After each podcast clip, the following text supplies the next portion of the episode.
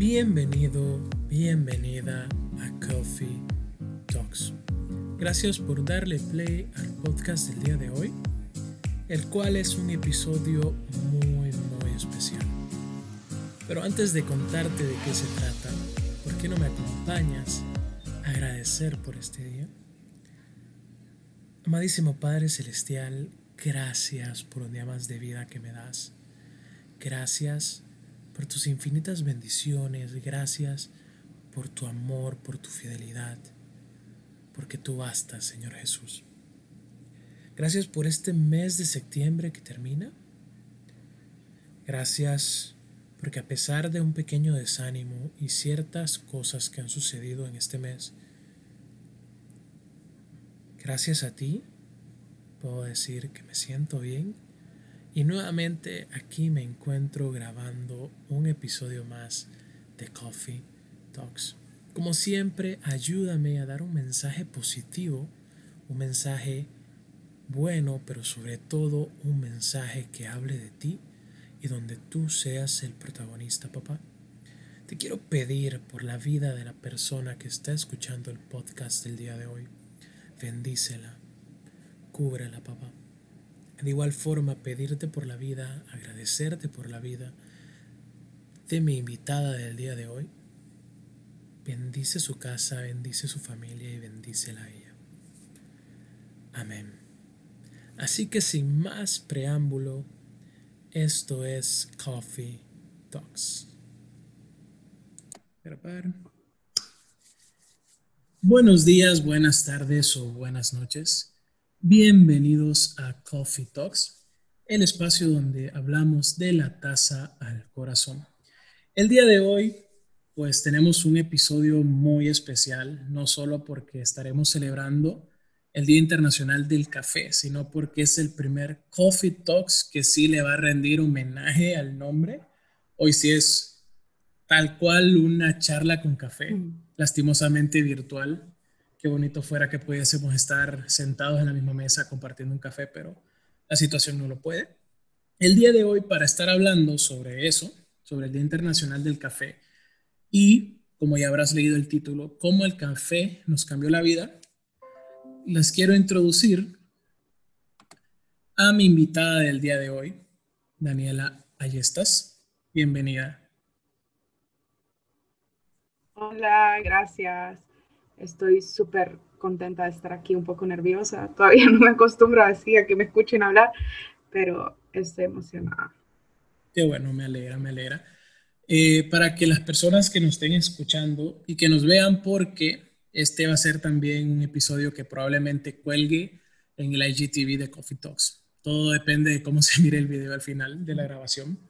Cuéntanos, ¿quién es Daniel Ayestas? ¿Hace cuánto entraste al mundo del café y por qué? Eh, bueno, eh, Daniela Yestas es una persona que tiene alrededor de nueve años de tener un negocio familiar que se llama Art de Arte y Café, que es café en lengua tolupán. Eh, digamos que yo colaboraba ahí más que todo porque era un negocio familiar. Pero más que todo por eso, no me involucraba del todo en lo que era el mundo del café. Mi papá es Marco Ayestas, eh, barista, uno de los primeros baristas en traer los métodos de infusión a Honduras. Él es muy respetado en este mundo. Y, y siempre pues vi en él ese amor al preparar una taza de café eh, yo no consumía así como que mucho café, pero sí disfrutaba verlo a él prepararlo. Eh, pero hace, creo que un poquito más de un año y medio por ahí, eh, decidí involucrarme a este mundo del café, un mundo súper amplio. ya como barista, me certifiqué en San Salvador en la Academia Barista Pro eh, estuve un tiempo viviendo en Marcala también, hice un voluntariado con la empresa o compañía Comsa y aprendí un poco de tostaduría, de catación con Iván Vázquez y, y pues ahí y ahora pues aquí estoy estudiando Administración de Empresas Cafetaleras en la Universidad Autónoma eh, y pues de ahí en mi negocio. Qué increíble, qué increíble. Qué buen currículum para año y medio, dijiste que fue cuando ya... sí, año y medio. No lo tomo en serio. Wow, tenés un mejor currículum que yo y eso que ya voy a usar. no, pues, bienvenida. Eh, he tenido el placer, el privilegio, el honor de, de visitar la cafetería de, de, tu familia, ¿no? Tu cafetería, como en tres o cuatro ocasiones. Y realmente sí quiero grabar un episodio de este podcast ahí porque es un, una cafetería que lo tiene todo. bienvenido cuando quieras. Es una de las cafeterías, yo siento que como más exclusivas de Tegucigalpa, porque se han dado el lujo de poder ser así. Y qué bonito, ¿no? Eh, para aquellos que nos estén escuchando, vamos a dejar ahí posteadas las redes de Arcape para que lo vayan a seguir y que cuando se pueda, aunque estoy, creo que ya se puede, ¿no? Siempre con las medidas. Sí, ya estamos atendiendo, sí. Perfecto, para que se den una vueltica, para que se echen un buen postrecito, un buen cafecito, para que Dani les cante algo también. también, también. Ok. No sé si tú sabes el por qué eh, se le celebra o se conmemora el día de mañana, primero de octubre, eh, el Día Internacional del Café. Pues he escuchado más que todo por ahí que, que se celebra, pero no sé exactamente el por qué o la razón. Entonces, si la compartí sería. Ok. Bueno, yo me metí a Google porque la verdad es una pena que yo como eh, trabajador en este rubro del café como barista, como coffee lover, no, no sepa el por qué como tal. Y en el portal web GastroLab, que es una revista gastronómica, dice que la primera vez que se celebró el Día Internacional del Café fue en el año 2015, porque ese año se logró instituir la Organización Internacional del Café, o también conocida como la ICO por sus siglas en inglés, en el marco de la Expo 2015 en Milán con el objetivo de unificar todas las celebraciones en el mundo que se hacen en torno a esta bebida. En su primera edición se realizaron 70 eventos en 35 países, un número que año con año va incrementando. Y también nos dice aquí que las celebraciones rinden homenaje a diversos aspectos relacionados con el cultivo, la producción y la distribución del café. O sea que este sería ya el quinto año que se celebra. Y qué bonito ser un país que a nivel centroamericano está creo que en tercer lugar, solo superado por Brasil y Colombia, pero es porque comparado con Honduras son países más grandes, por ende tienen mayor extensión para poder cultivar. Pero yo digo que a mucha honra y fuera del patriotismo, nuestro café es más rico que el de ellos. Totalmente. qué bonito poder celebrar eh, este día, el día de mañana. Pero aquí en Coffee Talks la mayoría de personas pues, que han podido escuchar los primeros episodios saben que nos gusta hablar de la tasa al corazón. No solo hablamos de datos científicos, datos, técnicos, recetas de, de vida, sino que me gusta que las charlas sean un poco más profundas. Y por eso eh, te invité hoy, porque recuerdo que con nuestro amigo Edwin en su podcast Entre la espada y la pared, que si no lo han escuchado, vayan a escucharlo, compartiste tu testimonio y francamente me quebrantó, me hizo llorar. Y por eso eh, tuve esa incomodidad de invitarte el día de hoy para que platiquemos de eso, de cómo el café nos cambió la vida y así le podemos rendir tributo a esta bebida tan maravillosa. Así Totalmente. cuéntanos, así abiertamente. Ya nos dijiste que hace año y medio decidiste entrar de lleno al rubro decidiste estudiar barismo, estudiaste fuera de las fronteras de Honduras en una de las mejores academias a nivel latinoamericano, la cuna del actual bicampeón hondureño, o sea que no estudiaste en, en cualquier lugar. Tengo entendido que tu papá también se ha certificado en la También, también. Por ende, estamos hablando de, de calidad, ¿no? Pero más allá del hecho de que, porque ya era el negocio familiar, y el hecho de que poco a poco te fuiste enamorando de esta bebida, te fuiste enamorando de este rubro, quiero que nos contés cómo llegaste a eso de enamorarte realmente del rubro y cómo fue que el café realmente te cambió la vida. Ok. Eh, bueno, para empezar, si te soy honesta, eh, no fue un proceso fácil, fue un proceso complicado, difícil, eh, con horas de insomnio, con muchas noches llorando, pero hoy en día siento que pasé por todas esas circunstancias y situaciones con un propósito que lo puedo entender el día de hoy. Porque en el momento, mientras estaba atravesando la adversidad, no, yo decía por qué, o sea, no podía entender el, el porqué de muchas situaciones. Bueno, te voy a contar un poco. Eh, yo estaba estudiando la carrera de psicología y tenía mi trabajo como eh, en preescolar en International School, estaba de teacher aid, en otras palabras, asistente, eh, maestra asistente, y, y me encantaba, la verdad es que me encanta, me encanta, creo que mis dos pasiones están muy ligadas a la enseñanza y a, al café. No te imaginas la verdad. sí, la verdad es que, mira, yo soy una persona bien seria, vos me conoces. Por eso mismo. y no ando ahí como sonriendo, pero con los niños tengo muchísima paciencia, me encanta estar con ellos, me encanta jugar con ellos, tengo una paciencia increíble con los niños, la verdad, la cual no tengo con los adultos, pero sí es algo, es algo diferente. Pero bueno, entonces estaba haciendo un poco de ambas cosas. Creo que si alguna vez te ha tocado cuidar niños, sabes que ellos absorben completamente tu energía. Completamente. Entonces, ponele que yo empezaba mi trabajo como a las 7. Eh, mi horario normal era hasta las 4, pero nunca salía a las 4 de la tarde, siempre salía más tarde.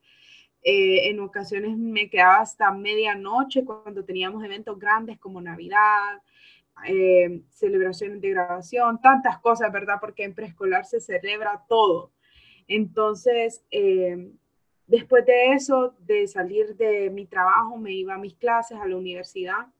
Estaba estudiando psicología, como te mencionaba, y, entré en un shock. Entré en un shock porque eh, mi cuerpo ya no estaba rindiendo, eh, me sentía sumamente cansada y sentía que el tiempo al que yo iba a la universidad estaba siendo tiempo desperdiciado. Yo tengo un problema que se los voy a admitir tengo un problema severo con la educación en Honduras. Y es algo que me frustra muchísimo. Al son de hoy todavía me frustra. Porque en mi caso, eh, soy una persona que sí quiere desarrollarse, quiere desenvolverse, quiere aprender, pero lastimosamente eh, la educación que se nos está brindando aquí como jóvenes hondureños es muy mala. Entonces, es, es, muy mala, no solo en educación superior, sino en las escuelas públicas. Eh, desde los niños, ves niños que es un aula saturada, eh, tantas cosas, ¿verdad? Entonces, eh, y a todo esto les estoy hablando de una universidad privada que yo estaba pagando en ese momento y no estaba recibiendo una buena educación. Entonces, además del cansancio con el que llegaba y el ir a la universidad y sentir que eran horas perdiendo el tiempo, porque yo decía, lo que estoy aprendiendo aquí me puedo ir a sentar a una computadora y aprenderlo. Entonces, eh, me frustré, me frustré mucho, llegaba casi todas las noches a mi casa llorando y em, fue fue difícil, la verdad, eh, tomar la decisión de voy a dejar esta carrera porque ya iba un poco más adelante de la mitad de la carrera y sabemos que la educación privada no es barata, entonces había mucho dinero invertido también. Eh, tantas cosas, la gasolina, bueno, tantas cosas, en fin, que cuando les comenté a mis papás también no fue fácil para ellos, pero gracias a Dios fueron padres comprensivos y me apoyaron en, ver qué era lo que realmente Daniela quería hacer. Eh, ponele que esa fue una de las situaciones que ya em, me afectaron mucho en mi área psicológica porque yo decía, ok, no es esto, pero entonces, ¿qué es? Y me sentía frustrada, nublada, eh, y conozco muchas personas que pasan por esta situación, que están en la universidad, están estudiando y nos, no se sienten bien o muchas veces lastimosamente los padres te obligan a, estudiar algo que no te llena a vos como individuo. Y, y, bueno, fue difícil, fue difícil. Eh, pero surge mi interés por el café. Y, y me pongo un poco más de cerca a ver la preparación de mi papá, al hacer un método de infusión. Y así, ¿verdad? Yo dije, ¿qué, qué, qué es esto? Dije yo. Eh, tanto tiempo, tengo mi, los métodos de infusión en mi casa, tengo máquina para hacer expresos, para hacer lechados. Y ¿por qué no le doy una oportunidad a esto? Entonces decidí involucrarme más conscientemente al negocio familiar y fue donde mis papás me impulsaron a que tomara la decisión de viajar a Marcala. Eh, decido al mismo tiempo que me salí de la, de la carrera de psicología, también abandoné el trabajo que tenía como maestra y estaba en el limbo, literal. Era como, ok, ahora qué? Ahora de cero, pero ¿a dónde empiezo? Entonces, eh, mis papás deciden como, bueno, pues ir a Marcala. Mi papá ya tenía sus amigos en Marcala y él me animó a, a tomar esa decisión difícil porque como te decía, yo en mi cabeza no estaba en el mejor momento. Em, pero él me anima con el fin de que, que yo descubriera si realmente esto era lo que yo quería. Entonces... Un acto de fe, en otras palabras. Correcto, un acto de, de, o sea, de cero, pues, o sea, confiar y ver qué sucede realmente. Entonces, em, dije sí, eh, y, y, pues decido eh, ir a Marcala, pero para mi sorpresa, antes de irme, eh, sucedieron una, una acumulación de acontecimientos difíciles en mi vida personal. ¿Como cuáles? Eh, bueno, primero eh, se termina una relación de noviazgo que tenía un poco más de cinco años, cuatro años, cinco años, y fue difícil, fue súper difícil porque pues obviamente quería a esta persona. Eh, también porque tantas, o sea, habían tantas cosas inciertas en mi vida en este momento y yo sentía que esta persona era lo único que estaba estable, que estaba permanente, pero se termina también. Entonces, y durante este, este tiempo, eh, mi, abuela recae en cáncer. Y, yo decía, ¿qué es esto? ¿Por qué está pasando todo esto? Eh, mi abuela lastimosamente eh, nos hacen saber como familia que el cáncer de ella era metastásico, que lo mejor era llevarla a casa y estar con ella. Estar con ella y esperar.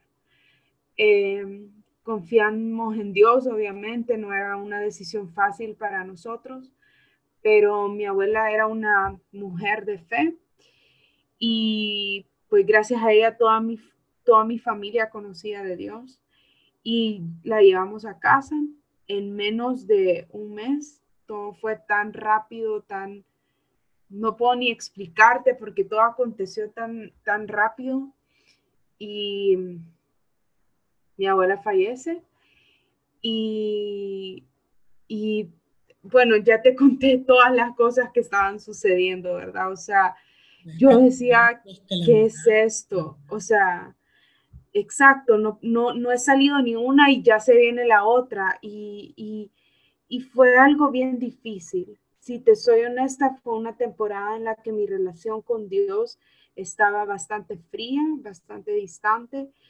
Eh, y yo no entendía, yo no entendía qué era lo que estaba pasando.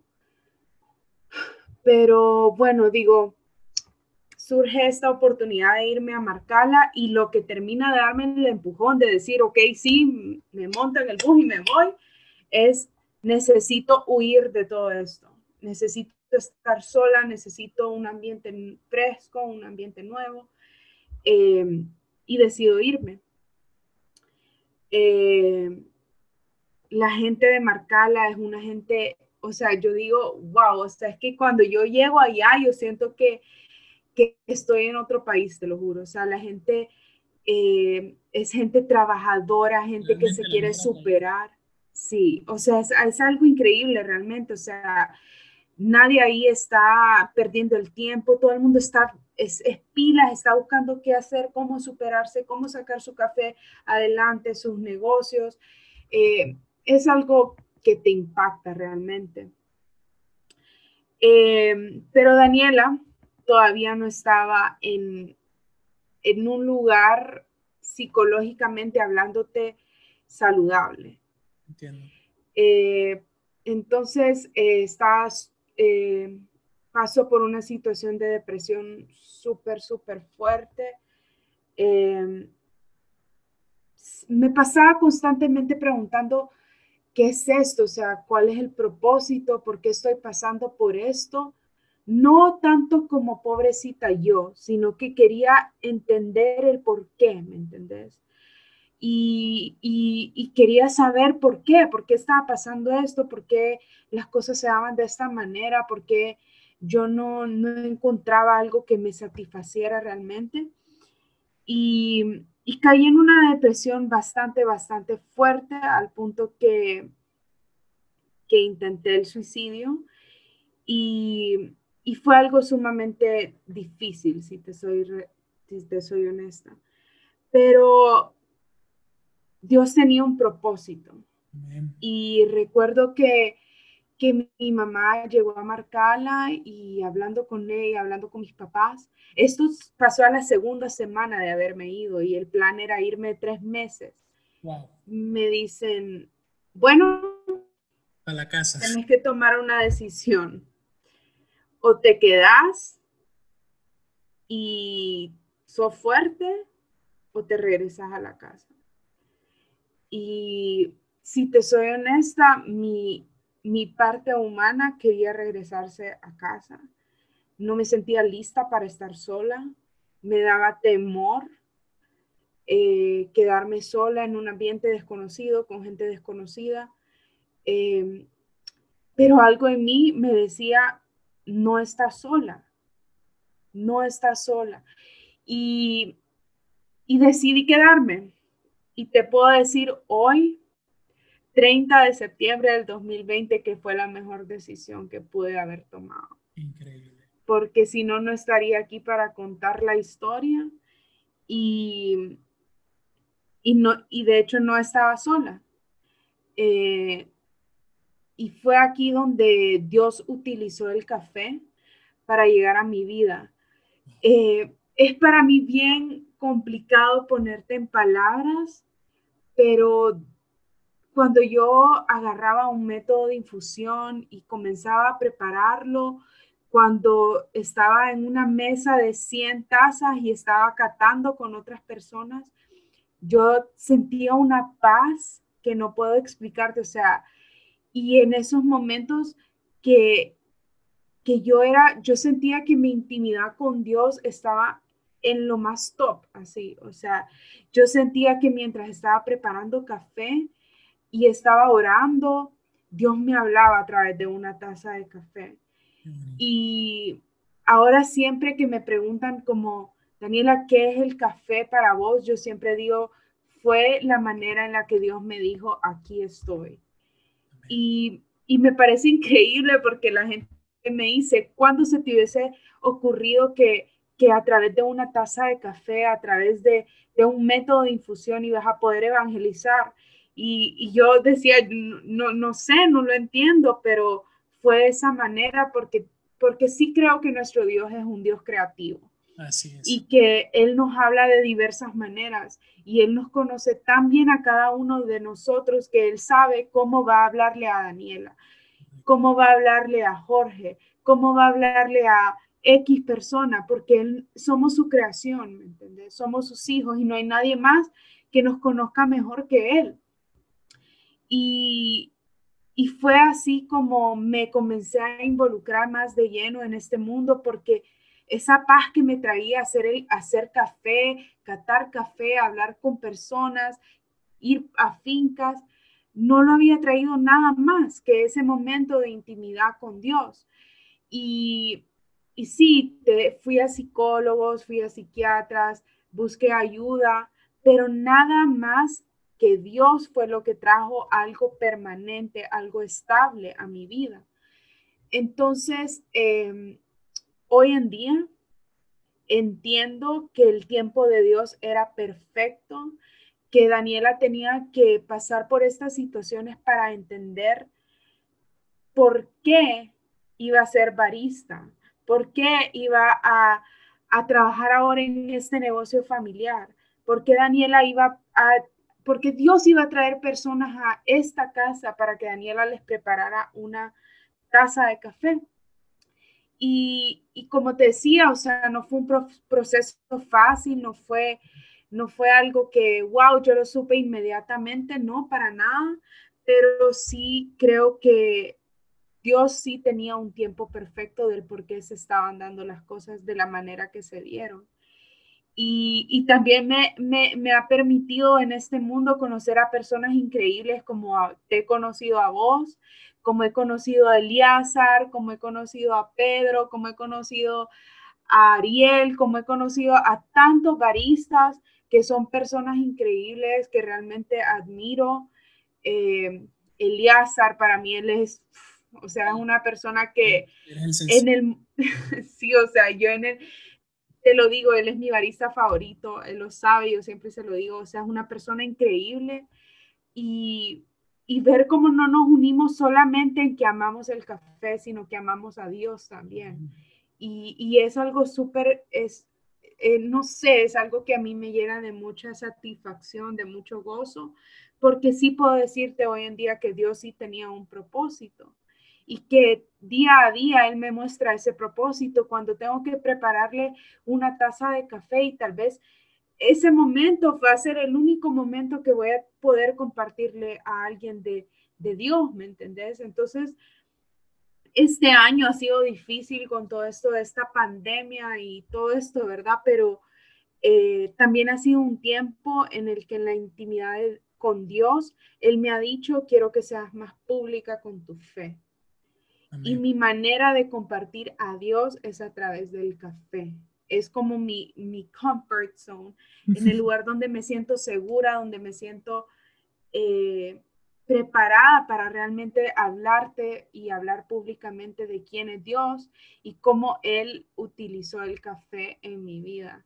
Entonces, sí, es, es una historia un poco por ahí, pero pero no sé, el, café es, algo maravilloso y todavía tengo muchísimo, muchísimo que aprender, muchísimo que enseñar, como te decía, que me encanta también esto de, del enseñar, entonces es un mundo al que también quiero entrar.